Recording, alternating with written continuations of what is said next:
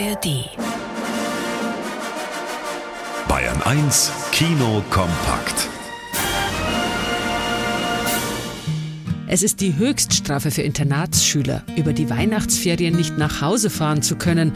Und dann wird der arme Angus auch noch vom verhassten Geschichtslehrer Mr. Hannem betreut in The Holdovers. Glauben Sie, ich finde es toll, Ihr Babysitter zu sein? Oh nein, nein, ich habe gebetet zu Gott, an den ich nicht mal glauben mag, dass Ihre Mutter bei Anrufen ranginge oder Ihr Vater auftauchen würde in einem Hubschrauber oder einer blöden fliegenden Untertasse, Mein Vater um Sie ist abzuholen. tot. Ganz langsam freunden Lehrer und Schüler sich dann doch an, weil Angus feststellt, dass Mr. Hannem gar nicht so uncool ist und der Olle Pauker, gespielt von Paul Giamatti, im Jungen viel von sich selbst wieder erkennt.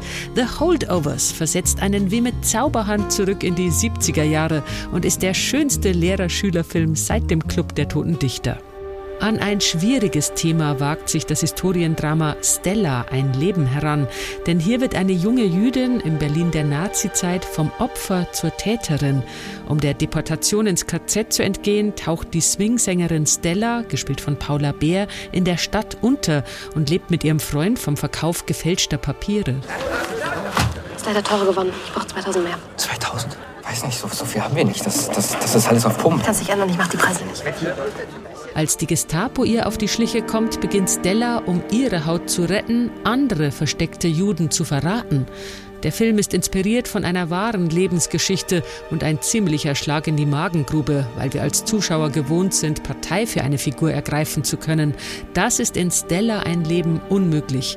Ein erschütterndes Drama über moralische Abgründe.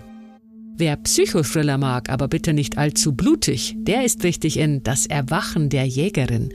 Das Mädchen Helena wächst mit Mutter und Vater einsam in der Wildnis auf, lernt vom Papa jagen und Spuren lesen, bis er als berüchtigter Moorkönig im Gefängnis landet.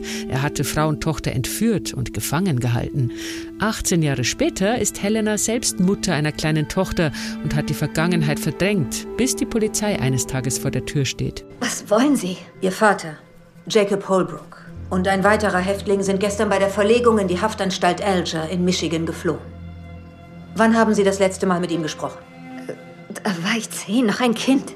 Helena muss sich nun auf alles, was sie vom Moorkönig gelernt hat, besinnen, um ihn ausschalten zu können, falls er ihre Familie bedroht. Das Erwachen der Jägerin ist zwar etwas vorhersehbar, aber atmosphärisch inszeniert und hat mit Star Wars-Star Daisy Ridley eine erprobte Kämpferin zu bieten. Nervenkitzel light. Wally Müller, Bayern 1.